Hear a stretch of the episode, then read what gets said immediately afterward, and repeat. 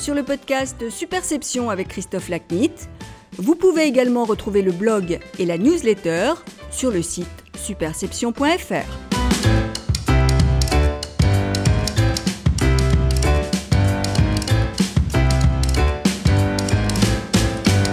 Bonjour, je suis ravi de vous retrouver pour ce nouvel épisode du podcast Superception.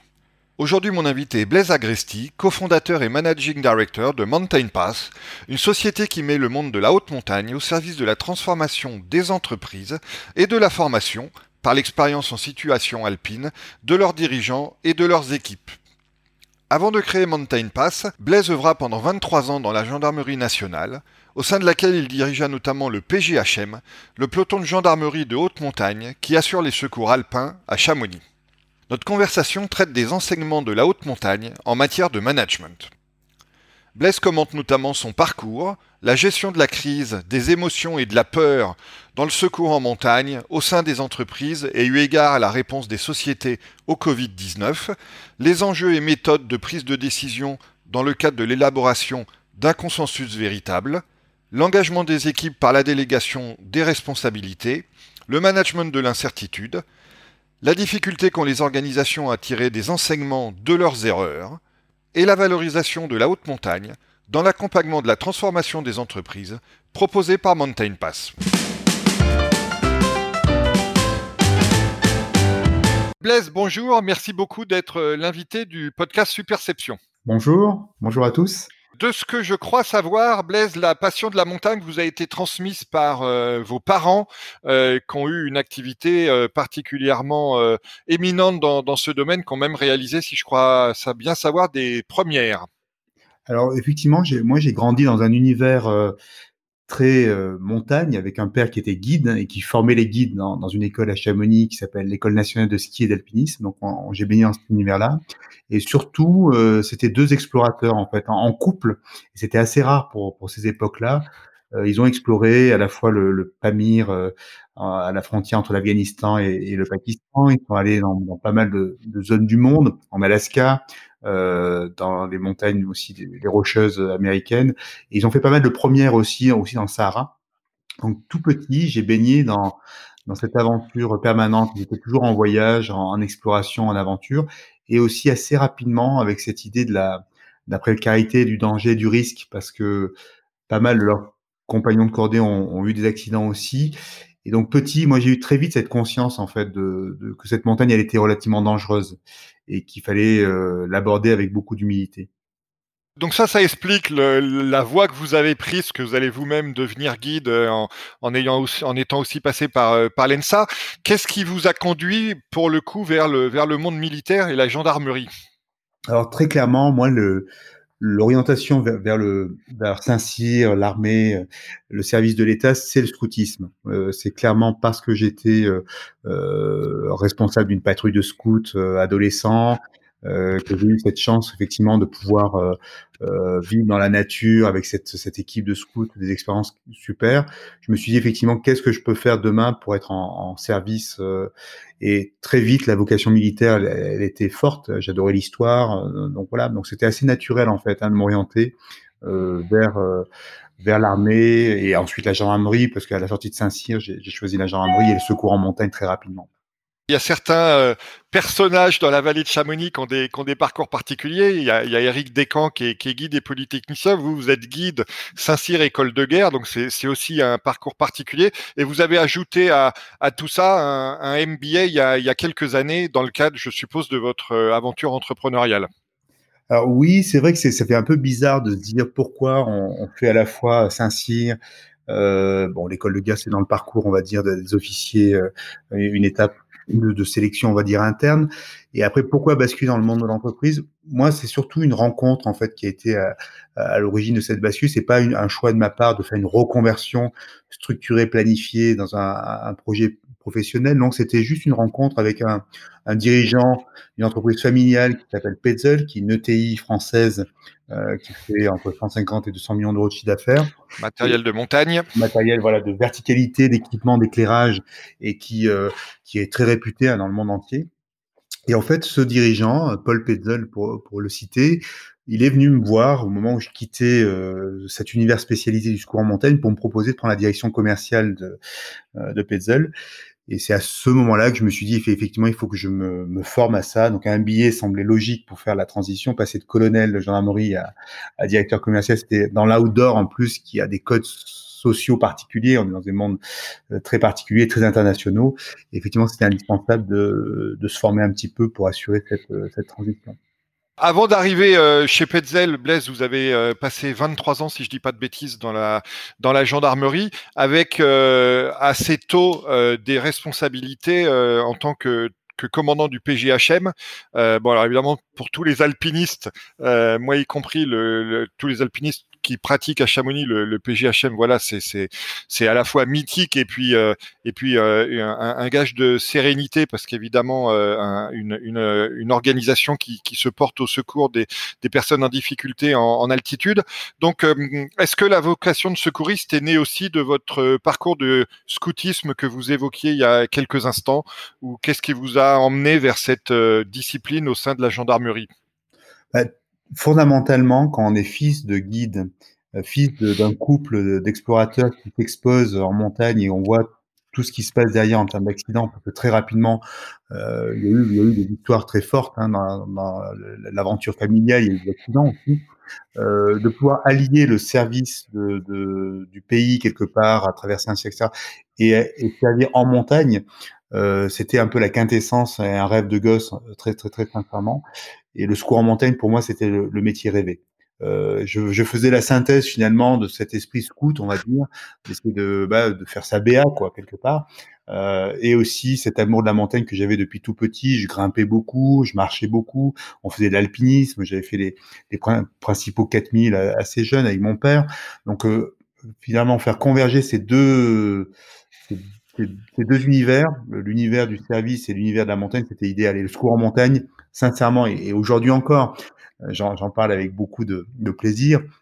C'est le c'était le métier parfait. Et, quelque part, j'ai presque la nostalgie aujourd'hui de pas continuer euh, à faire ce travail-là. Mais ça, ce sont les règles de gestion dans les armées, qui fait qu'un officier, bah, il faut qu'il fasse euh, un peu d'état-major, un peu de ceci, un peu de cela. Et moi, j'avais déjà fait pas mal de postes en étant à la fois le patron de cette unité à Chamonix, puis après de l'école et ensuite de l'ensemble des PGHM national. Donc j'avais un peu fait tous les postes et on m'a dit mais maintenant euh, vous allez continuer votre carrière mais de manière beaucoup plus classique et c'est là que, j'ai basculé dans l'univers d'entreprise. Pour rester sur, sur ce parcours de, au, PGHM, euh, vous y avez passé euh, plusieurs années. Quels sont les sauvetages qui vous ont le plus marqué? Alors moi j'en ai deux euh, en, mémoire, mais qui ont évidemment été assez médiatisés, euh, dont un notamment dans le milieu de la montagne, qui est le, sauvetage des, deux Jamie à, la, à la brèche des droites, et puis le deuxième c'est l'avalanche de, de Montroc, qui est un petit village juste au-dessus de Chamonix. Mais il y a peut-être d'autres sauvetages qui ont été moins médiatisés et qui vous ont peut-être euh, marqué pour différentes raisons, vous plus personnellement. Non, enfin c'est étonnant que vous, fassiez mention de ces deux secours-là, parce que pour moi, ils sont absolument fondateurs de tout, euh, de tout mon parcours, même euh, autour de la, question de la gestion de crise. Euh, parce qu'effectivement, les deux DMI, c'est mon premier gros secours médiatisé.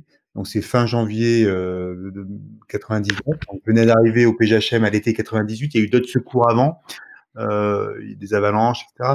Il y avait eu d'autres histoires, mais cela, cette première histoire-là, elle, elle a été très forte pour plusieurs raisons. D'abord parce qu'elle ressemblait beaucoup à une histoire euh, fondatrice dans l'histoire du secours, en montagne qui s'appelle l'affaire Vincent et Henri, donc qui est une histoire qui est très similaire, qui s'est produite en, en 56-57 à Noël, où ces deux jeunes alpinistes euh, ont, ont, disparu et erré sur le Mont Blanc jusqu'à venir échouer sur une grande barre de Sérac, et les secours ont eu beaucoup de mal à se mettre en mouvement.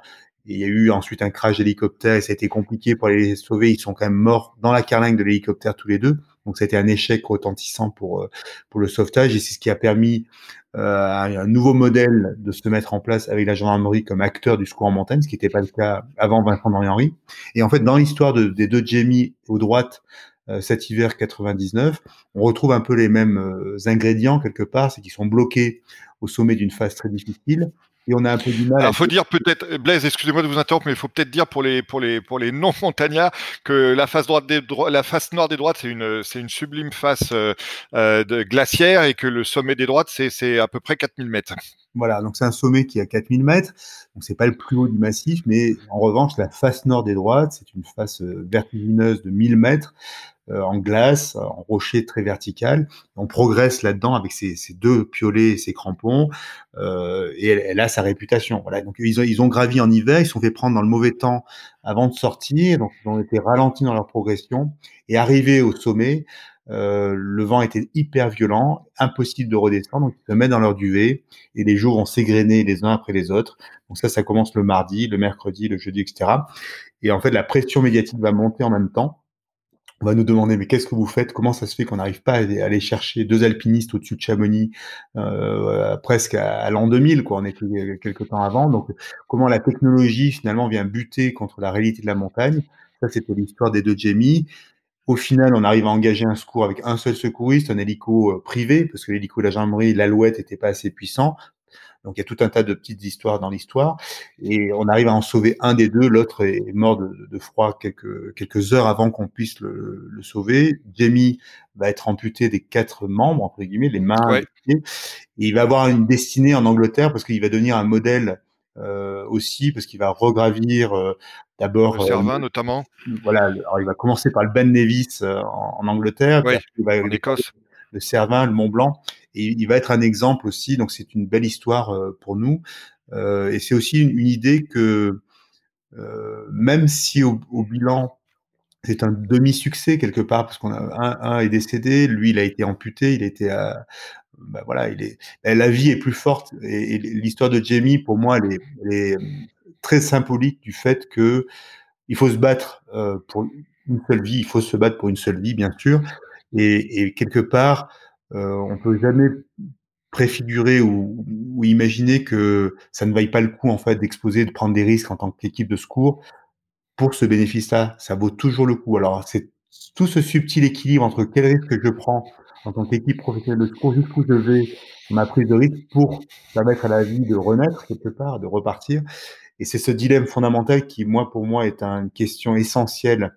Et si on vient vers l'univers de, l'entreprise aujourd'hui dans le contexte euh, euh, du Covid, etc. Quel niveau de risque on prend euh, pour continuer à vivre notre vie? Et c'est vrai que entre la protection, l'idée de se protéger de ce risque Covid, euh, risque zéro, et eh ben on tue l'activité économique et on crée une, crise derrière qui va être probablement avec plus d'impact encore que le, le, le Covid lui-même. Et donc c'est un dilemme permanent en fait. Hein. Et la montagne en est une métaphore puissante parce qu'on est toujours dans ce, cette prise de risque pour quel bénéfice? Là, c'est sauver une vie. Euh, on y réussit, mais si on perd la vie d'un secouriste à ce moment-là, ben, on regrettera toute sa vie d'avoir pris le risque. Et la réponse, elle est jamais dans les manuels. Elle est jamais préécrite, elle est jamais planifiée. C'est qu'une intelligence collective, un collectif qui va se mettre autour d'une table le soir, dire est-ce qu'on y va, est-ce qu'on n'y va pas. Euh, c'est comment on fait émerger cette intelligence collective dans, dans un temps de crise qui m'intéresse beaucoup. Donc ça, c'est la première histoire, c'est les deux Jamie. La deuxième que vous mentionnez, elle est arrivée juste quelques jours après, hein, c'est euh, à peine 15 jours après. Donc vous imaginez la concentration euh, pour un petit lieutenant qui vient juste de prendre son poste au, au PHM, de vivre Jamie, l'histoire, elle était, elle était intéressante sur le plan philosophique aussi a posteriori, mais dans l'action, c'était quand même, est-ce qu'on y va, est-ce qu'on n'y va pas? N'était pas à théoriser comme je viens de le faire sur le risque. Bien sûr. Et la deuxième histoire, bah, c'est un truc qui nous tombe sur la, la figure euh, qui est beaucoup plus important que ce qu'on a l'habitude de traiter au PGHM, qui est une grosse avalanche qui balaye un village. Et là, moi, je me retrouve patron des opérations. Jamais je n'avais réfléchi à ce que c'était qu'une crise, euh, quels étaient les fondamentaux de la prise de décision dans le temps de la crise, etc. Donc on a appris, on a, on a appris sur le tas. Et après, ça nous a permis euh, de débriefer pendant des, des, des, un temps très long derrière pour rebâtir complètement la formation des patrons de PGHM, faire en sorte que cette structure soit PGHM au niveau national soit plus résiliente et adaptée euh, à des événements à forte à fort impact et à occurrence relativement euh, rare. Quoi. C'est quand même pas tous les jours qu'on a un, balai, un village qui est balayé par éruption. Voilà. Mais on a des crashs d'avions. Il y a eu German Wings qui a aussi euh, qui était une crise aussi à gérer, qui était complexe en montagne. Donc, euh, mieux se préparer à ce type d'événement, ça a été le bénéfice de, de l'avalanche de Mont-Roch. Et donc, pour répondre à la question, euh, oui, ce sont deux secours absolument fondateurs pour moi, à la fois sur le plan éthique, les deux demi, c'est quel niveau de risque pour quel bénéfice, jusqu'où on s'engage en tant qu'équipe de secours. Et la crise, l'incertitude, euh, comment on bâtit des processus plus robustes pour mieux décider. Et ces deux expériences-là, elles sont assez fondatrices de, tout ce que je fais depuis que j'ai quitté la, la gendarmerie euh, pour accompagner les entreprises sur ces grands thèmes-là, en fait. Hein, parce qu'il y a beaucoup de choses à mettre en place. Absolument, et on va y revenir d'ailleurs, ce que vous avez dit, euh, un mot, Blaise, qui me semble aussi euh, euh, consubstantiel à l'activité montagnarde, qui est, le, qui est le mot décider. Je pense que le, les, les, les, alpinistes et les gens qui vont en montagne sont des gens qui, même s'ils s'en rendent pas tout le temps compte, sont des gens qui, sont, qui prennent des décisions, et de temps en temps, une petite décision peut, peut avoir des, des gros impacts.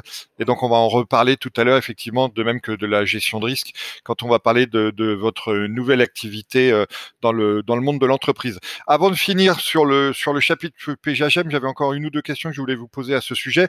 Euh, la première que vous avez un peu évoquée à travers la manière dont vous avez relaté les, deux expériences qu'on vient d'évoquer, qui est celle de la gestion des émotions. Euh, comment les membres du PGHM, comment vous, en tant que, patron de, cette entité, arrivez-vous arriviez -vous, euh, à gérer vos émotions à la fois à l'égard de votre activité, aussi à l'égard des victimes et à l'égard des familles des victimes des accidents sur lesquels vous pouviez intervenir? Mais c'est une question qui est, qui pour moi qui est absolument fondamentale parce que on, on, a deux chemins possibles quelque part. On a un chemin qui est là, euh, on intériorise beaucoup et on donne l'image euh, d'un secouriste qui est euh, assez, peu empreint d'émotions et qui finalement manage euh, ses propres émotions avec euh, avec brio et, et, on prend un immense risque en fait. Hein. Donc ça c'est un chemin. L'autre chemin, c'est de s'autoriser effectivement à partager en équipe et à reconnaître nos, propres fragilités, nos propres faiblesses et, à les partager. Alors pas tout le temps, évidemment, parce que quand on agit, on n'est pas là. Euh, mais c'est effectivement introduire la culture du. dans le jargon psychologique, on parle de diffusing, mais effectivement que la, les émotions, elles, aient un espace pour s'exprimer dans, dans, le temps de l'action. On peut pas les mettre partout. Euh, ça, c'est un autre risque hein, de mettre de l'émotion euh, euh, à tout moment de l'action. Ça, c'est très très dangereux, même en, en montagne. Mais euh, par contre, de les libérer à certains moments, euh, c'est essentiel. Moi, j'ai beaucoup travaillé euh, là-dessus. Quand j'étais au PGHM, on a fait venir une université, l'université de Reims, avec des psychologues qui avaient étudié en fait tous les mécanismes d'adaptation au stress mis en place de manière bah, effectivement pas explicite au sein de l'équipe du PGHM. Et on s'est rendu compte qu'il y avait une multitude en fait de petites choses, de petits rituels, la manière d'accueillir un nouveau, un nouvel entrant dans, l'équipe, la manière de, euh, à des moments de débriefer de manière formelle et puis de débriefer de manière très informelle, euh, d'avoir un, dosage entre une hiérarchie qui structure, mais une hiérarchie qui soutient et qui prend des postures managériales qui sont pas du tout celles qu'on attend euh, dans les armées qu'on connaît pas de l'intérieur, mais qui sont à contre emploi quelque part. On a beaucoup euh, euh, de moments d'intimité en fait. Et, là, la montagne nous aide beaucoup parce que quand on est dans ces unités-là, euh, on vit la montagne ensemble. À la fois, on fait le travail de secouriste, mais on s'entraîne ensemble. Et donc, on se connaît parfaitement dans ses forces et dans ses faiblesses. Donc, en fait, l'émotion, elle est à plein d'endroits. Mais qu'est-ce qu'on en fait? Est-ce qu'on en fait un potentiel de développement pour l'équipe même les fragilités, est-ce qu'on on les connaît mieux et donc comme on les connaît mieux, on est capable de les, de les mieux les gérer en opération? Ou est-ce qu'on essaie de standardiser un modèle en, en construisant des, euh, des euh, du secours en montagne qui n'ont pas d'émotion, etc. Et donc ça, ça ne marche pas. L'expérience a montré que des process de sélection euh, de ressources humaines, hein, de sélection euh, très stéréotypés, aboutissent à des catastrophes. Parce qu'en fait, on a des l'intelligence d'un groupe, elle est faite de perceptions qui sont très, différentes. Quand on croise euh, ce que les neurosciences ont parfaitement exploré ces dernières années, c'est-à-dire euh, l'impact majeur des biais cognitifs sur chacun des individus que nous sommes, ça veut dire que chacun de nous a une perception déformée de la réalité. Donc, si on, met en équipe des gens qui ont des, profils assez similaires, on ne fait qu'empiler les croyances similaires, on ne fait que empiler les biais cognitifs qui se ressemblent, et on va aboutir à des catastrophes. Et euh, plus on a de diversité dans une équipe, une capacité euh, à avoir des éclairages différents, des sensibilités différentes, plus l'organisation sera robuste en termes de qualité de prise de décision. Donc dans les PGHM, en fait, on s'est rendu compte qu'on n'était pas si mauvais que ça. Intuitivement, on avait euh, fait des recrutements avec des gens qui étaient euh, assez différents. Euh, très peu de Robocop, beaucoup de gens avec une, une sensibilité et même un rapport à la montagne qui était parfois très différent. Et ça, quand il y avait une décision à prendre sur un, avec des gens qui étaient euh, très audacieux, qui prenaient des risques de manière assez forte, certains, quelques-uns, être beaucoup plus euh, prudents par nature. Et cet équilibre-là permettait euh, parfois d'avoir le génie de l'audace et d'aller sauver la personne là où on n'aurait pas dû la sauver parce qu'on n'aurait pas osé, si on n'avait pas eu cette, ce degré d'audace dans l'équipe, et parfois d'éviter l'accident dramatique parce que on n'a pas écouté la petite voix du plus prudent et ce dosage-là, c'est une alchimie qui est précieuse. Et, et, pour un peu répondre à la question qui était de dire quelle est l'attitude du chef là-dedans, bah, moi, comme je suis arrivé le plus jeune en, 98 dans l'unité, j'étais le plus inexpérimenté. Bah, j'avais pas le choix en fait. Hein. Moi, je devais euh, m'en remettre aux autres. J'étais dépendant de l'équipe. J'étais pas le chef qui savait. J'avais euh, pas les compétences ni l'expérience. Donc en fait, ça inverse la hiérarchie, la pyramide. Et, euh, et, forcément, quand on arrive dans une posture basse, dans une organisation, euh, bah, ça aide. Hein. Les, si on arrive dans une posture haute, qu'on est persuadé qu'on est euh, le chef de droit divin, euh, je ne prendrai pas de qualificatif en lien avec les personnes au, à la tête de l'État aujourd'hui. Jupitérien. Voilà, mais effectivement, d'avoir une posture jupitérienne dans l'entrée dans une, un rapport avec un corps social, en soi, c'est un risque. Euh, de mon point de vue. Parce qu'effectivement, euh, alors bien sûr, le risque d'être dans une posture trop basse, euh, bah, c'est qu'on se fait écraser à un, moment, donné. Donc, il faut trouver le bon réglage entre posture haute, posture basse. À quel moment il faut sortir un peu la tête pour dire là maintenant, c'est moi qui décide, je tranche, mais de, ne pas en faire un, un alpha et un oméga du leadership, ça c'est certain. On est d'accord. Ce sont des, des valeurs que je promets également sur, euh, sur Superception dans la, dans la droite ligne de ce que vous venez euh, d'évoquer. Alors Blaise, on, discutait un peu euh, avant d'enregistrer cet épisode, notamment au sujet de, de l'accident de montagne que, que j'ai eu à Chamonix il y a, il y a quelques années. J'en avais, en avait résulté un, un livre que j'ai que j'ai consacré à la gestion de la peur par les par les alpinistes professionnels. Donc je ne peux pas ne pas vous interroger à ce sujet, vous ayant entre guillemets sous la main. Donc, euh, comme le guide de haute montagne avec son client, le, secouriste du PGHM doit euh, gérer euh, le stress de celui qu'il secourt et puis aussi son propre stress et éventuellement sa, propre peur dans des, dans des conditions qui sont beaucoup plus délicates qu'une course normale en altitude. Donc, quel regard avez-vous rétrospectivement sur, sur cet enjeu et est-ce que l'exercice de la gestion du stress, parfois dans des conditions un peu exceptionnelles, lors de hum, votre mandat euh, au PGHM vous a ensuite aidé euh, dans d'autres circonstances, dans le suite de votre parcours, à gérer des stress peut-être auxquels vous étiez moins habitué que le stress en montagne, notamment dans votre parcours euh, dans l'entreprise privée et dans l'entrepreneuriat? Mmh.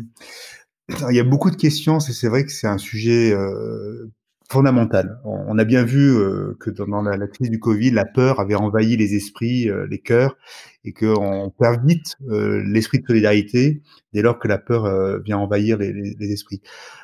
Dans, dans l'univers du secours en montagne, en fait, on s'accoutume à la peur, évidemment, mais elle est toujours présente. Il était fondamental, en fait, de, de l'écouter. Donc, la peur est une alliée. et, et, si on a peur, on a quand même été construit avec des cerveaux euh, reptiliens capables de, percevoir plein de choses. Euh, ceux qui n'écoutent pas ça, euh, bah, ils se mettent en danger de manière trop forte. Ceux qui écoutent, écoutent trop leur peur ne font rien, restent au refuge, ils ne sortent jamais euh, effectivement du, confort de la maison. Donc comment on va domestiquer cette peur. Ah, moi, de, de, mon ma pratique personnelle, je crois qu'il faut d'abord que chacun comprenne ce que c'est que la peur, parce qu'elle a un impact énorme. Évidemment, c'est celle qui va générer le stress derrière.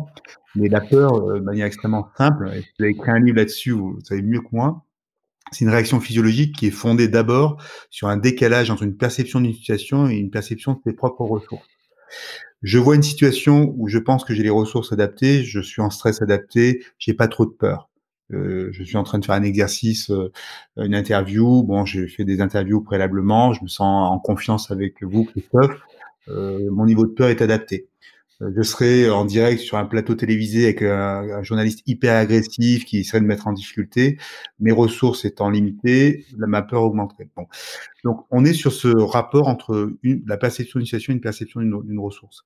Mais on voit aussi, en tant que guide et en tant que secouriste, si je parlais plutôt peut-être en tant que guide, que nos propres clients, euh, on va les mettre dans le vide une première fois, mais par le ministère de la parole, de la corde et de la cordée, on va commencer à rentrer dans une relation de confiance qui va permettre de faire diminuer cette peur. Donc en fait, il y a des solutions, on s'accoutume et on a des solutions d'apprentissage de la peur pour la réduire, la remettre sous contrôle, dès lors qu'on n'est pas tout seul aussi à, gérer ça. Donc il y a plusieurs niveaux de gestion de la peur, mais la peur en tout cas, c'est un élément qui est fondateur de la relation de confiance.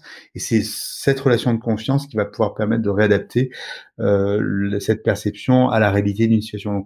Donc, dans les équipes de secours en montagne, on est en permanence à jongler avec ces émotions, le risque, qui est un, élément factuel, qui est le danger, le risque, de la chute en crevasse, l'avalanche, le, le risque météo. Donc ça, c'est un risque qui est factuel.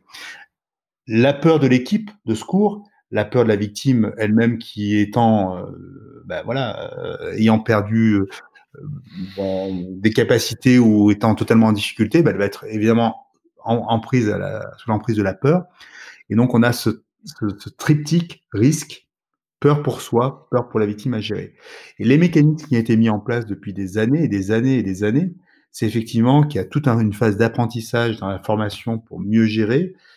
Et après, on a des outils et euh, les outils de base qu'on met en face de ça, c'est effectivement être capable de bien briefer, de bien débriefer une action. Ça, c'est des éléments qui sont réducteurs de la peur, parce qu'on remet en commun une perception et on essaie de la, la partager. Donc un bon briefing avec un bon tour de, parole, euh, avec chacun qui va donner des éléments autour de sa perception, ça permet aussi que chacun remette en perspective et factualise euh, cette fameuse perception de la situation.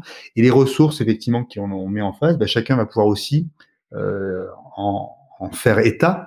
Et le simple fait de poser sur une table, lors d'un briefing, une situation et des ressources, permet déjà de diminuer la dimension irrationnelle de la peur qui est la contagion émotionnelle euh, qui emporte tout un tas de choses.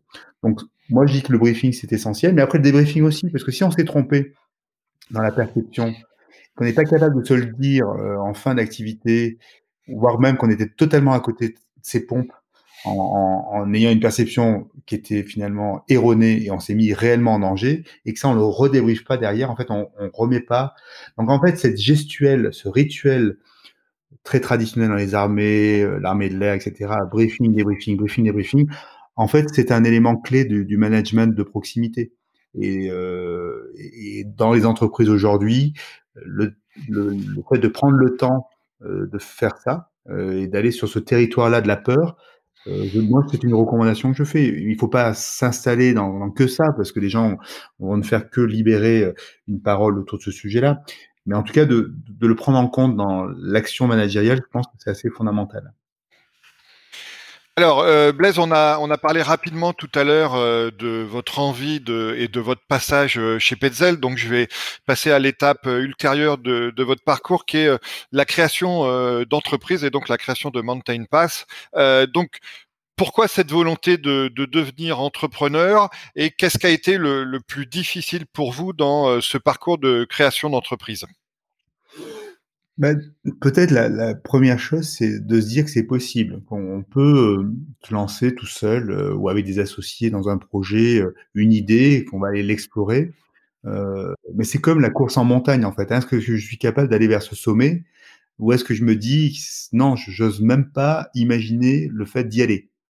Donc la peur de la peur quelque part, la peur de ne pas réussir, la peur de, quitter le cocon d'une institution, les colonnes de gendarmerie, machin, il va rien se passer quoi. Hein. Je veux dire, après, il faut vraiment avoir tué père et mère pour avoir un, une difficulté de carrière derrière. Donc euh, donc ça veut dire qu'on quitte un cocon euh, de la fonction publique pour aller d'abord euh, dans une fonction de directeur commercial salarié, pour ensuite repartir à zéro avec son ordinateur et puis et puis voilà. Donc ça, je, pour moi, ça c'est un point fondamental. C'est oser euh, faire ce premier pas en disant je vais essayer dans un mode un peu effectuel, l'effectuation, de dire à tout moment, comme en montagne, je peux faire demi-tour, revenir au camp de base et, m'arrêter. Moi, je suis parti dans cette aventure Mountain Path en ayant cette idée qu'à tout moment, bah, ça peut s'arrêter ou ça peut continuer. Donc, de dire on est dans un, moment d'éphémère, euh, on crée une équipe, on essaie d'aller vers un, un, sommet quelque part, qui est le développement d'un projet d'entreprise. Mais à tout moment, il faut se dire quand même qu'on peut faire machine arrière. Moi, je le, je le conçois comme ça. Alors, c'est peut-être un manque d'ambition, mais en tout cas, euh, j'aborde les choses un peu en, en. Donc ça, c'est peut-être la, la, première idée. La, la difficulté peut-être, euh, c'est qu'effectivement, euh, le, le projet, il doit être aussi structuré au-delà de sa propre idée, sa propre personne. C'est-à-dire qu'on passe d'une idée qui est la sienne à une idée qu'on partage. Et pour faire un vrai projet d'entreprise, effectivement, il faut quand même que ce soit un projet qui soit partagé et relayé par d'autres. Euh, sinon, on est dans un modèle artisanal quelque part. Donc, euh, et ça, c'est ce qu'on ce qu'on fait en tant que consultant, en tant que conseil, etc. On est un artisan quelque part. Et passer de la fonction d'artisan euh, consultant à voilà, ben, ça veut dire qu'on commence à, à, penser processus, on pense équipe, on pense structuration, nature de l'offre, etc. Et, euh, et ça, c'est peut-être le, le, le, moment clé en fait. Hein. Et il faut aussi être lucide sur le fait qu'on n'est pas toujours capable de tout faire et qu'il faut avoir les ressources adaptées. Et ça, je dis des, j'enfonce des méga portes ouvertes. Hein. C'est, euh... en tout cas, moi, je l'ai ressenti comme ça. Euh, l'idée, il faut oser la, se lancer. Et ensuite, il faut oser se dire qu'on n'est pas capable de tout et qu'il faut, euh, à un moment donné, se faire aider par, euh, par un compagnon de cordée, par un, une personne qui va avoir le bon profil pour, euh, pour compléter, euh, structurer, etc. Voilà, donc c'est euh, comme ça que je l'ai vécu. Je ne crois pas à la vision messianique de l'entrepreneur visionnaire qui tout seul va, va régler. Dans le monde d'aujourd'hui, en tout cas dans la complexité du monde aujourd'hui, j'y crois de moins en moins. Euh, et j'y crois même pas du tout d'ailleurs. Euh, on, affuble des gens de cette capacité à être visionnaire, mais j'en doute. Hein, c'est ces visionnaires, ces mêmes visionnaires aussi qui ont qui ont créé les conditions d'échecs retentissants aussi. Hein. Donc euh, j'ai peur de la centralité en fait. Je trouve qu'un des enseignements de la, crise qu'on vient de vivre, et quand on compare la réponse allemande et la réponse française, État centralisé, régalien, État déconcentré fédéral, on s'est rendu compte quand même que parfois de laisser un peu euh, de subsidiarité dans les organisations, laisser les landes gérer des problèmes de masques, etc. On a bien vu que la centralité euh, à la française, elle, elle venait buter sur euh, sur dans un monde complexe, une réponse centralisée, elle sera toujours plus lente, elle sera toujours en décalage et elle aura des moments d'inertie euh, tels que, ben, en fait, elle sera toujours, elle aura toujours un temps de retard. Euh, donc moi, je plaide notamment sur quand on parle de crise, sur des modèles assez déconcentrés, donner beaucoup d'agilité aux, aux, organisations. Alors c'est là aussi, c'est des mots à la mode, mais la vraie agilité. Euh, on le fait en montagne. Créer des cordées euh, qui sont capables d'aller ouvrir le chemin, euh, mettre en place des équipements plus rapides et d'autres plus lents, toujours jongler avec cette capacité de vitesse et d'exposition au risque, euh, c'est ce qui permet de réussir un, un projet d'ascension. Et euh, tout ce qui est trop lourdingue, trop planifié, euh, voilà, c'est voué à l'échec.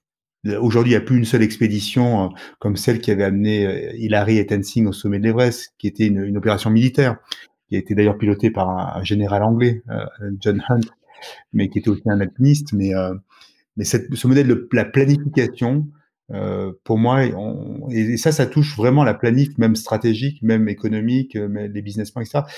On en arrive un peu peut-être à la fin de ce modèle où on se réassurait par de la planification et qu'on rentre dans un modèle où il faut arriver à laisser la place à l'effectuation, la dimension expérimentale, moins planifiée et assez déconcentrée.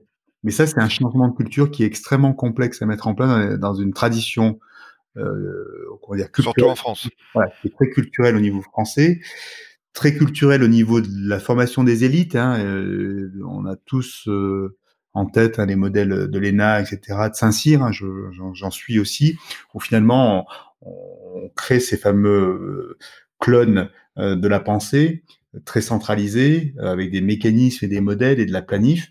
Et on pense que ça, ça va suffire à régler dans le monde d'aujourd'hui, avec toute la complexité et, et les changements qui, qui s'opèrent dans des temps très courts euh, on voit bien qu'on en arrive à des, à des limites euh, fondamentales.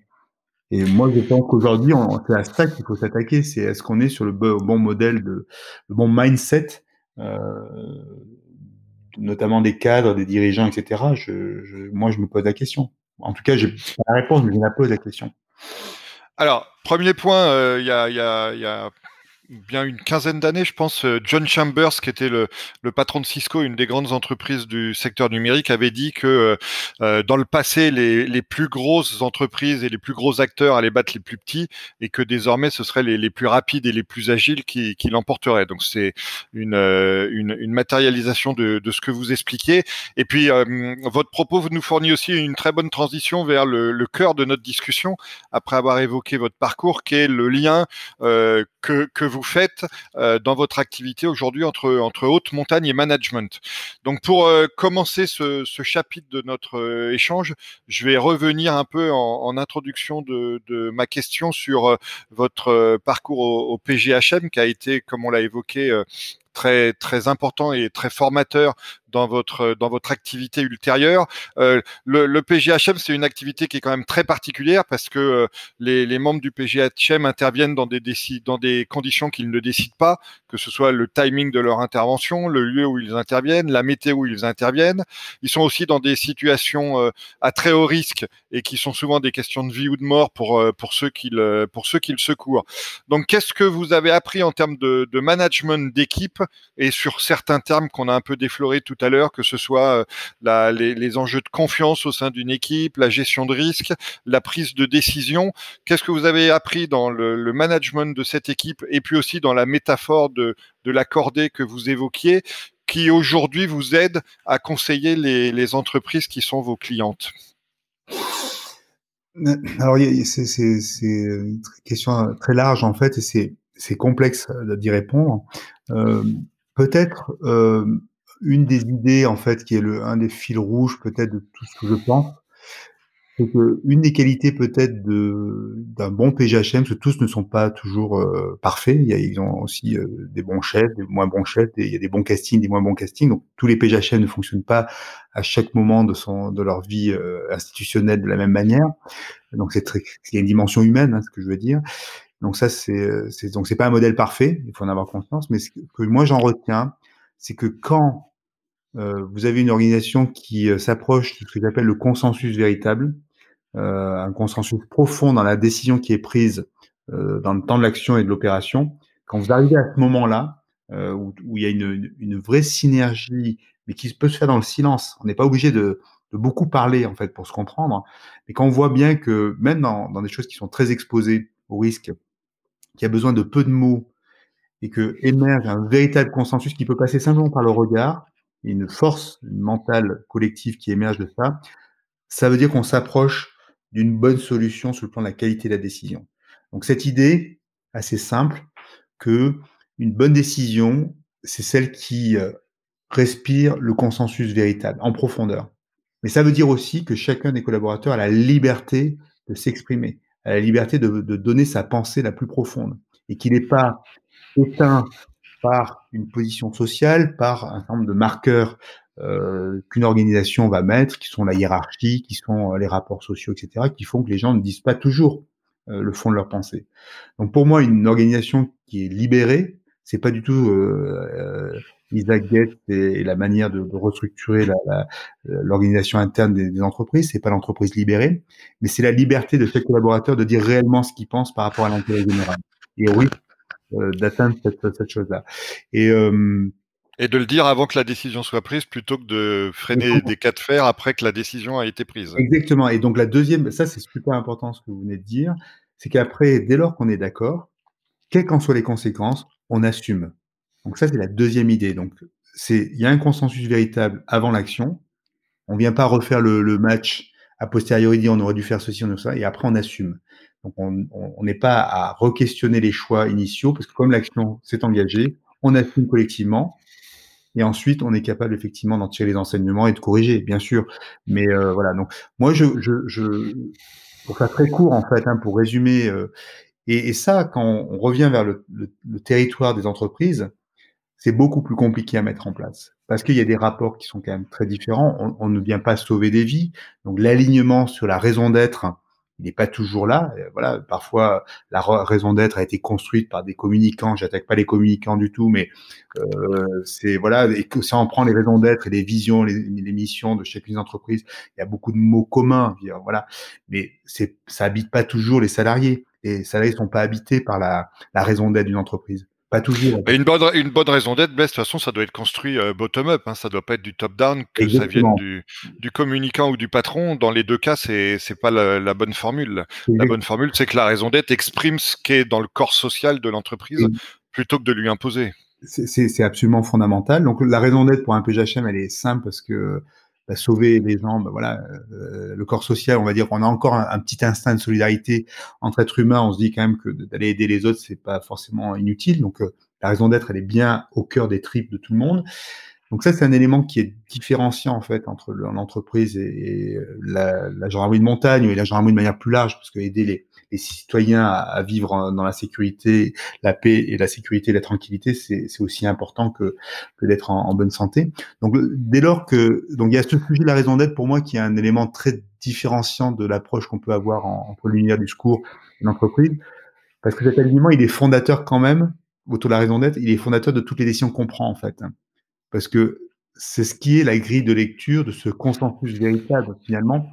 Si les valeurs d'entreprise, la raison d'être ne sont pas vécus en profondeur, comment, quand on va être dans l'incertitude, comment, quand on sera dans la perte de repères, à quoi on va se référer pour essayer de faire émerger ce consensus véritable? À quoi va s'accrocher le collaborateur pour pouvoir exprimer son positionnement par rapport à un risque pour l'organisation, pour lui-même? C'est très très difficile. Et donc c'est, je pense qu'il là il y a, il y a, il y a un grand sujet donc de, de parallèle. En tout cas, on l'a vu avec les clients qu'on a pu avoir depuis trois ans. On se rend compte que quand l'alignement sur la vision, l'ambition, la raison d'être n'est pas fort, quand il n'y a pas une adhérence forte à, ça, bah, l'organisation après derrière, elle est un peu plus, euh, elle, est, elle est moins puissante dans sa cohésion, dans son corps social. Voilà. Donc ça, c'est un premier point.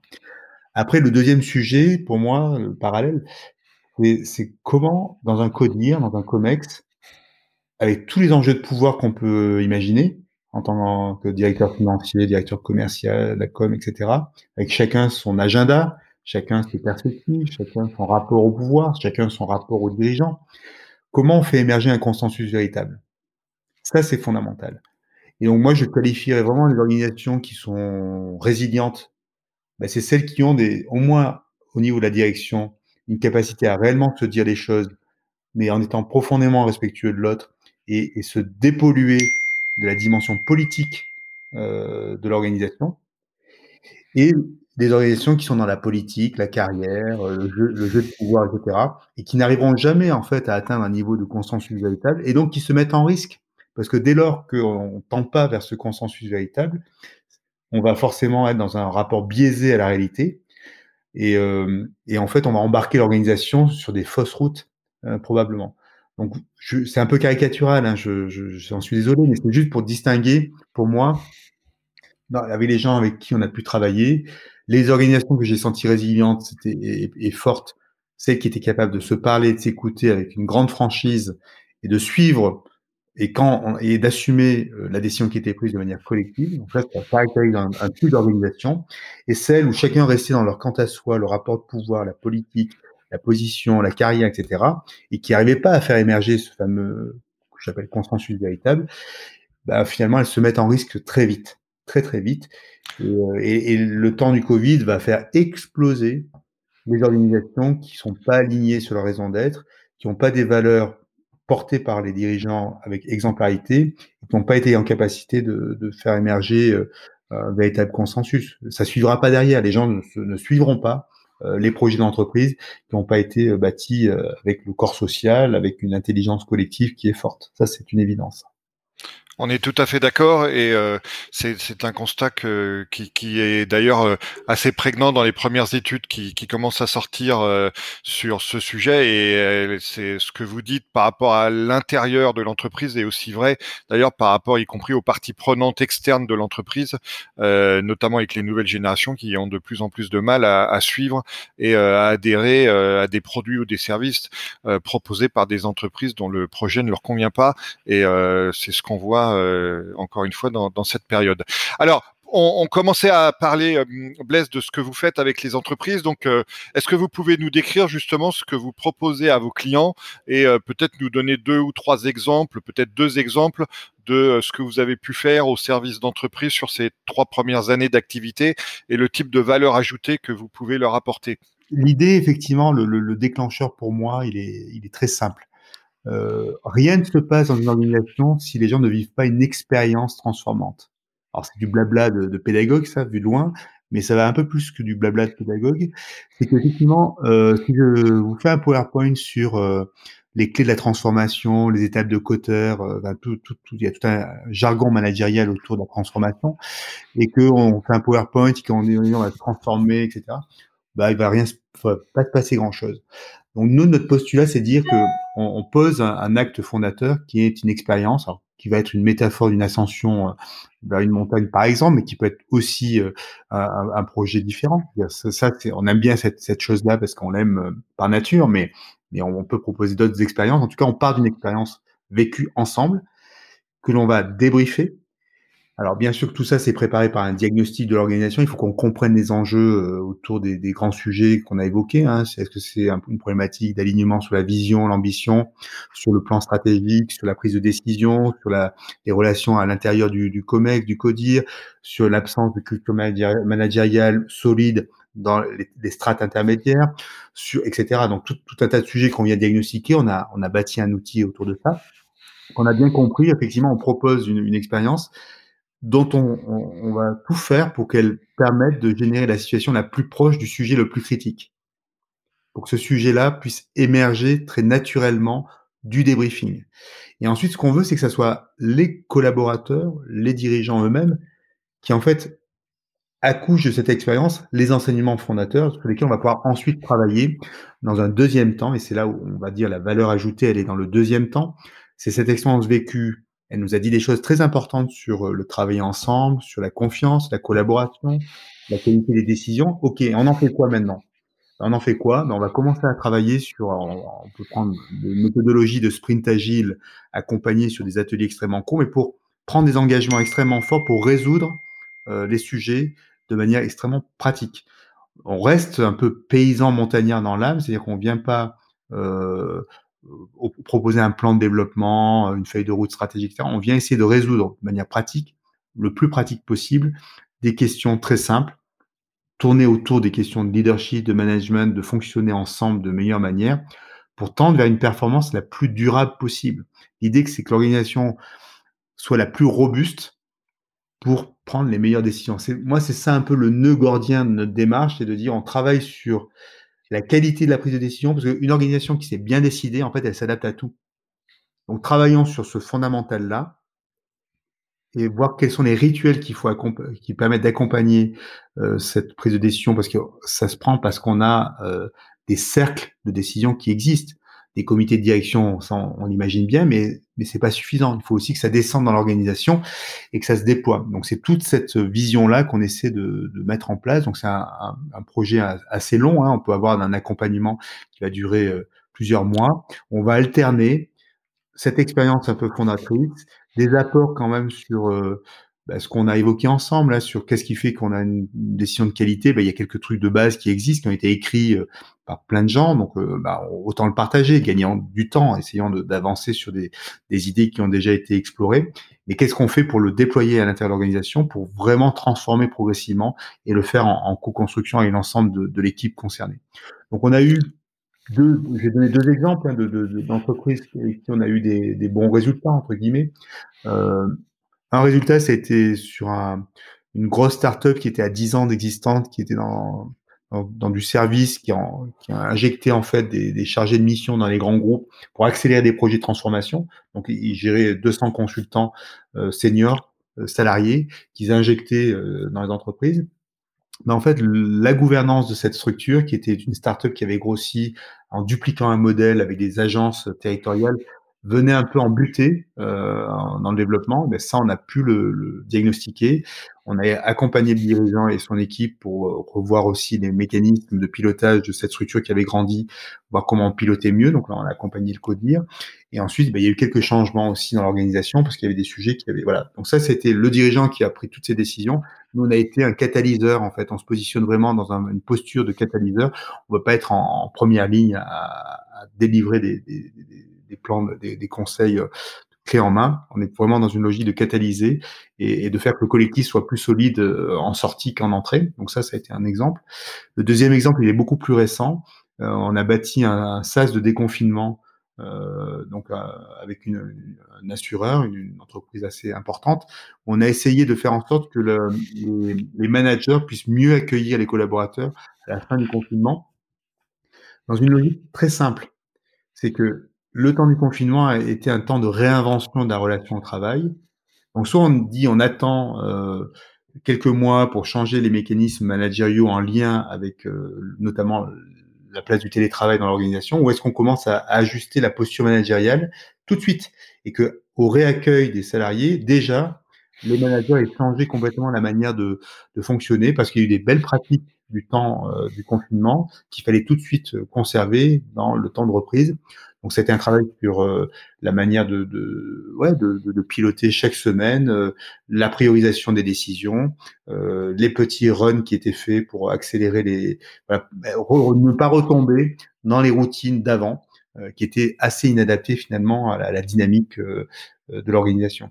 Donc ça, ça a été un accompagnement SaaS, retour d'expérience, et la finalité, c'était effectivement de plutôt amener sur la table du COMEX des propositions très concrètes en termes d'organisation du travail, de management, euh, etc. Donc il y a eu plus de 50 propositions qui ont été le bénéfice de toutes ces étapes, avec un peu des webinaires, un peu à distance, et ça s'est terminé par une petite session euh, à l'extérieur, tous ensemble, avec l'ensemble des managers pour euh, sceller dans une expérience. Le contrat. Voilà, le contrat, exactement. Et euh, Blaise, que dans, dans, ces, dans ces expériences, comment euh, vous disiez vous essayez d'adapter le, les expériences transformatives aux enjeux particuliers de, de, vos clients. Donc comment ça se matérialise par rapport à ce que vous leur proposez de, de faire concrètement sur ces expériences transformatives? Bah, en fait, on va créer des ateliers euh, qui nous semblent les plus pertinents pour faire émerger un sujet qu'on a diagnostiqué. Si je prends un exemple très concret, si on, on imagine par exemple qu'on est sur une organisation qui est très centrée sur le dirigeant, euh, très centralisée, pour reprendre un peu le modèle jupitérien, tout à l'heure, ouais. ben on va tout faire pour neutraliser le, le dirigeant, euh, le mettre euh, un peu hors du champ pour pour que, bah, mettons, je vais être un peu dans la caricature, mais au moins tout le monde comprendra. Euh, si on a un atelier euh, sur ce thème-là, euh, de libérer finalement d'autres forces de décision dans l'organisation, ben, on va faire en sorte que le dirigeant soit la victime au fond de la crevasse et que s'il y a un secours à organiser en équipe, ça soit les autres sauf le chef qui soit là. Et, ça, c'est incroyable de, pour montrer euh, au dirigeant qu'il n'est pas indispensable. Et là, j'ai en tête un, cas très précis, un dirigeant qui a pris conscience que si vous voulez se développer en tant que boîte, il fallait qu'il libère ça. Et c'était lui un travail sur lui. Mais d'en prendre conscience sur un atelier qui est en montagne, qui est plutôt finalement amusant, parce qu'on le fait euh, dans un état d'esprit qui soit pas stigmatisant, qui montre pas du doigt la mauvaise attitude, mais on le fait comme un atelier. Et, et, et lui, il s'en souviendra toute sa vie. Toute sa vie, il se souviendra que c'est ses collaborateurs qui l'ont secouru au fond de la crevasse et qui l'ont fait sans lui et que ça s'est très bien passé. Voilà. Et que peut-être que s'il avait pris le pouvoir, lui, ça ne serait pas sorti. Ça serait peut-être pas sorti. Voilà. Donc rien que ça, c'est une idée qui, qui est posée, c'est un atelier. Et euh, bah, quand fait le dirigeant, qu'est-ce qu'il va en faire derrière? Bah, Ça va vraiment dépendre de sa volonté de faire bouger les lignes ou pas. En tout cas, il aura, on lui aura donné la graine sur laquelle il doit pouvoir, lui, se développer, qui est un atelier en plus qui est partagé avec les autres. Donc, donc c'est aussi un, un, moment fondateur. J'ai eu un autre dirigeant comme ça qui a pris conscience, mais de manière, c'était incroyable, ça s'est passé en quelques instants et euh, il n'était pas au bon endroit pour, euh, pour prendre la bonne décision. Il a quand même voulu euh, aller au bout et, ça n'a pas été, mais il a été capable d'en tirer les enseignements et donc là on a vraiment aidé de manière extrêmement concrète. Voilà et puis après c'est un travail plus en profondeur parce que là on est un peu, je suis un peu en caricature, mais ce potentiel-là qui est l'expérience, si c'est pas accompagné par des expertises, par des gens qui éclairent, qui mettent en profondeur de champ euh, l'expérience vécue, ça ne sert à rien. On aura vécu un team building à la montagne, on aura été content, on aura mangé une raclette et on n'aura rien tiré de tout ça. il faut la pédagogie de l'expérience. Il faut la pédagogie, il faut de l'éclairage et ensuite il faut aller à l'engagement. Le, bout de l'histoire. Le contrat dont on parlait tout à l'heure. C'est que si effectivement je ne prends pas ma part dans la transformation, que je n'ai pas compris que je suis un acteur de tout ça, nous, la mission, elle est un peu ratée. Voilà. Parce que faire des équipiers de secours en montagne qui sont des, des, des, gens qui obéissent qu'aux ordres, ça ne marche pas. tout le modèle de formation des PGHM et tout le modèle qu'on essaie de mettre en place pour les entreprises, c'est comment chacun prend sa part de responsabilité à son niveau, sans attendre une directive, une consigne, etc., qui viendrait d'en haut. Si on attend en tant que secouriste un ordre du chef pour aller faire le secours, ça ne marche pas. Donc tout le modèle PGHM quelque part, c'est pour ça que je dis que c'est un modèle parfait d'entreprise libérée, parce que c'est hyper hiérarchisé et hyper libéré.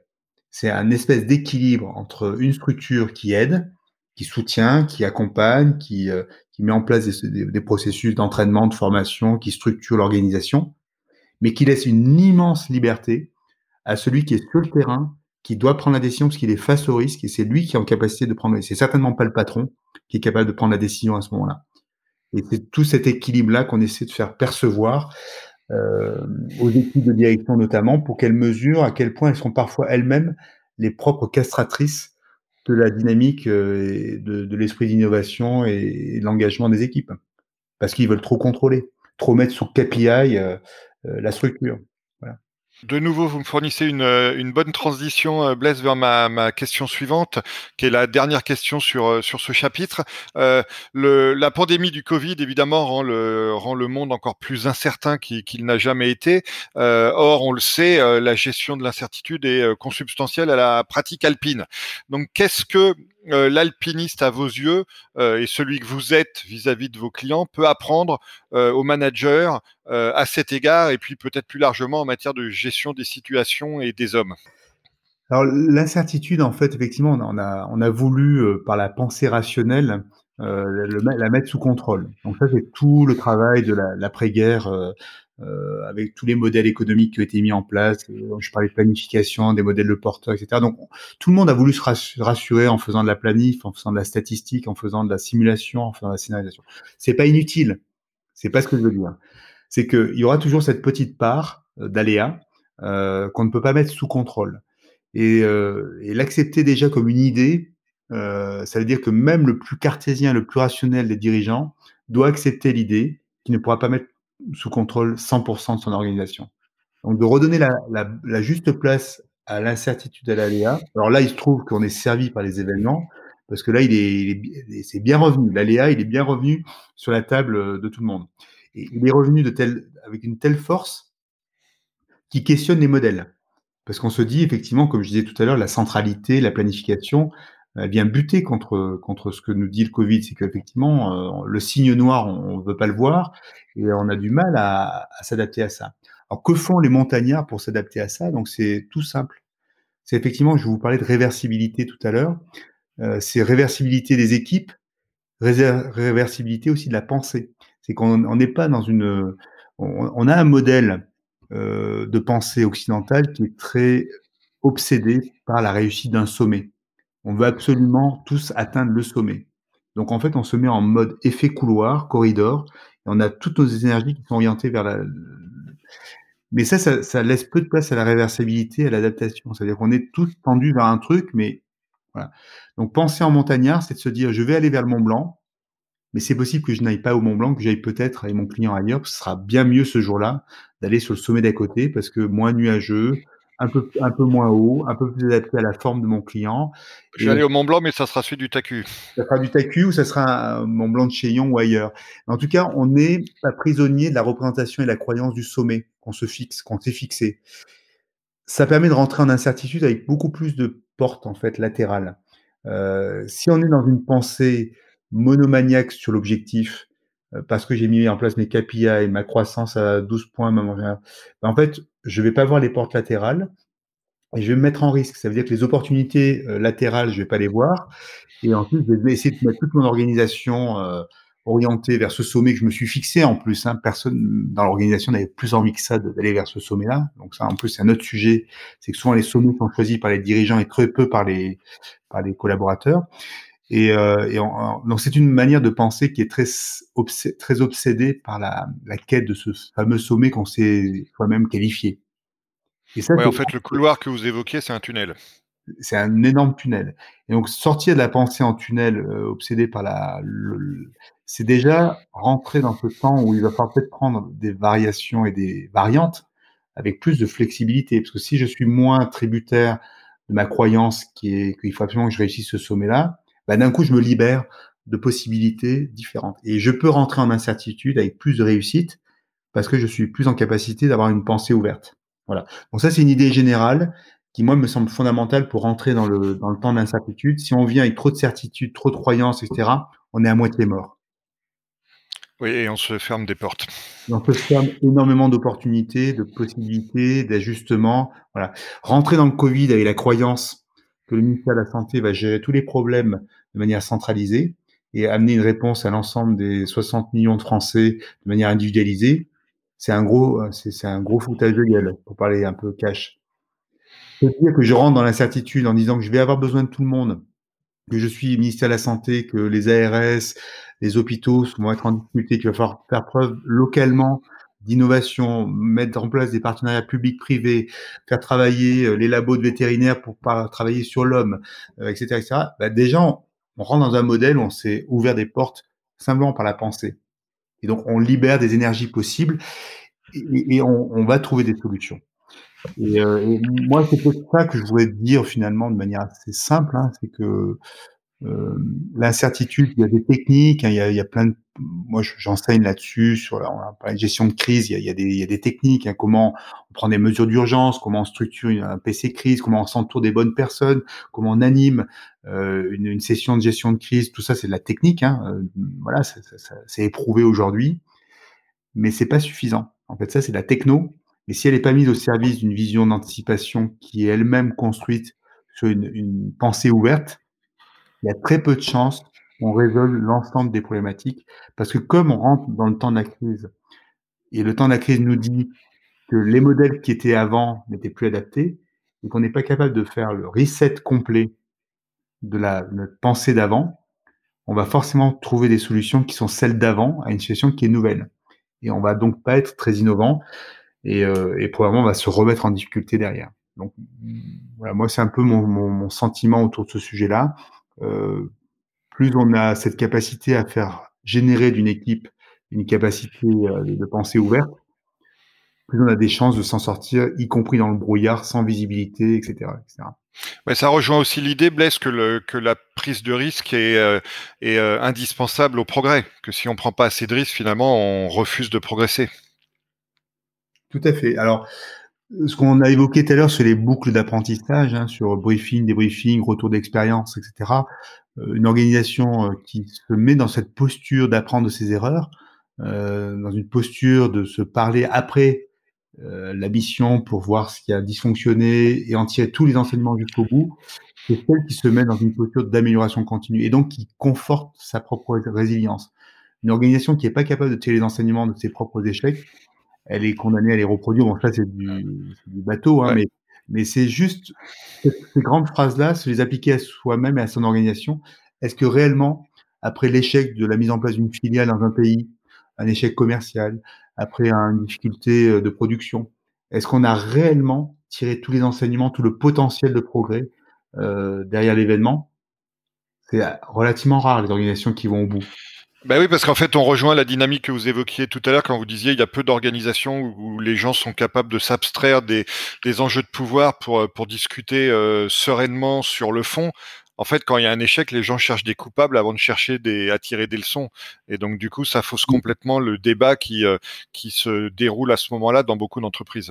Oui, ben voilà. Alors là, on est sur le fameux syndrome parfaitement décrit par René Girard euh, sur le bouc émissaire. Donc, on a toujours besoin euh, de diminuer les cycles de violence par, par le sacrifice du bouc émissaire. Et, l'échec est une violence. Donc en fait, on revient sur euh, parce que la, théorie René Girard, en, deux mots, hein, c'est de dire qu'en gros, naturellement, l'homme euh, a des cycles de violence. En fait, on est, on est dans des mécanismes de violence mimétique. Euh, et, ça monte en fait. Et, quand on est très haut, en fait, euh, c'est la guerre, évidemment. Et la guerre, après, pour résoudre la guerre, on a besoin de sacrifier le bouc émissaire à un moment donné pour redescendre à des niveaux de violence qui sont acceptables. Dans l'entreprise, on a un peu ces mécanismes-là aussi, hein, euh, à des, degrés un peu moindres, Mais le phénomène du bouc émissaire, il est facile en fait. Hein. c'est tellement facile de, sacrifier le bouc émissaire plutôt d'aller chercher euh, les raisons profondes. Alors peut-être que nos sociétés, on en a besoin pour survivre, hein, de, de temps en temps sacrifier euh, un bouc émissaire. Peut-être que c'est inhérent à notre nature humaine. C'est quand on ne sait pas faire autrement euh, face à la complexité, qu'on n'a pas d'autre solution. C'est un petit raccourci qui est confortable en fait. Hein. Au moins, on, on résout. Euh, bah, on a résolu le problème sans, sans en fait le résoudre du tout, mais voilà. on a l'impression d'avoir fait quelque chose. Blaise, comme vous le savez, chaque euh, épisode du podcast Superception se termine par une euh, question d'actualité.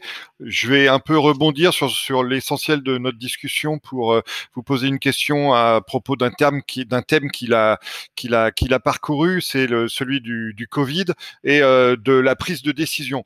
quel est votre regard aujourd'hui sur la, la manière dont les, les gouvernants gèrent la prise de décision eu égard à cette crise du Covid et notamment comment ils peuvent euh, s'orienter et s'abreuver à partir des informations qui sont diffusées aux gens qui doivent euh, entraîner derrière eux, c'est-à-dire nous, les citoyens. Bah, effectivement, moi je me pose des questions effectivement sur euh, sur ce qui s'est passé. Effectivement, il y, a eu, il y a eu beaucoup de communication dans un temps, dans l'autre, hein, depuis le départ sur le port de masque, pas de port de masque, etc. Donc ça, ça peut être tolérable une première fois. On peut se dire, on vit l'épidémie une première fois, ils apprennent, ils apprennent, ils corrigent, etc. Bon, ils ont fait beaucoup d'erreurs, mais bon, on peut leur pardonner peut-être. Euh, là, ce qui m'inquiète un tout petit peu, c'est qu'on reprend euh, euh une nouvelle. Euh, euh, on ne sait pas en fait. On ne sait pas si on est réellement dans un deuxième temps de, Covid. Et je suis assez surpris qu'on n'ait pas été capable aujourd'hui de, de, factualiser plus euh, ces données-là pour qu'on puisse communiquer de manière beaucoup plus claire et limpide. Et, je suis étonné en fait qu'on ait une, si faible capacité à, tirer nos, de, la précédente crise des enseignements pour ajuster, corriger et être beaucoup plus limpide. Je trouve qu'on est déjà de nouveau dans le brouillard un petit peu. Cette rentrée, euh, elle est un peu dans la confusion. On ne sait pas réellement si c'est une deuxième, pas. Peut-être qu'ils savent pas, mais en tout cas, euh, je trouve qu'on re-rentre en incertitude. Alors il y a la, la, crise économique derrière qui va venir. Là, on sait très bien qu'il y a peu de contrôle sur ces informations-là. Mais sur le volet simplement sanitaire, euh, je suis étonné qu'on en soit encore à, à, à, des débats aussi flous et aussi peu clairs euh, à ce stade-là. Donc, donc ça, c'est pas hyper encourageant sur euh, euh, sur notre capacité collective à, à comprendre et à prendre vraiment des, à tirer des enseignements et à s'ajuster de manière très rapide. Dans le temps de la crise, et là on revient à la parole du guide entre guillemets, hein, dans le brouillard, même si on n'est pas certain qu'on va dans la bonne direction, il faut y aller avec euh, avec euh, clarté, fermeté, etc. Et là, en fait, on, voit bien qu'il y a beaucoup d'incohérences de pourquoi d'un côté on fait ceci, cela, etc. Il y a peu d'alignement et euh, c'est très compliqué de naviguer dans le brouillard en étant euh, dans le flottement. Voilà. Même si on se trompe, il faut être très clair sur ce qu'on fait, où on va, etc. Et, je, suis étonné, mais je trouve que le, il y a, il y a tellement, il y a une mine autour de ce qui se passe en termes d'enseignement et en termes de, de, de pratique, mais, mais, effectivement, la, la courbe d'apprentissage est un peu lente. Voilà, si, euh, on peut le dire comme ça. Eh ben écoutez, euh, Blaise, c'est sur ce constat qu'on va achever euh, notre conversation à laquelle je vous remercie infiniment euh, d'avoir participé. Ben, merci à vous pour l'invitation et puis au plaisir de se voir en montagne alors. Eh ben j'espère bien, j'espère bien. Merci d'avoir suivi cet épisode du podcast Superception. Vous pouvez également retrouver le blog et la newsletter sur le site superception.fr.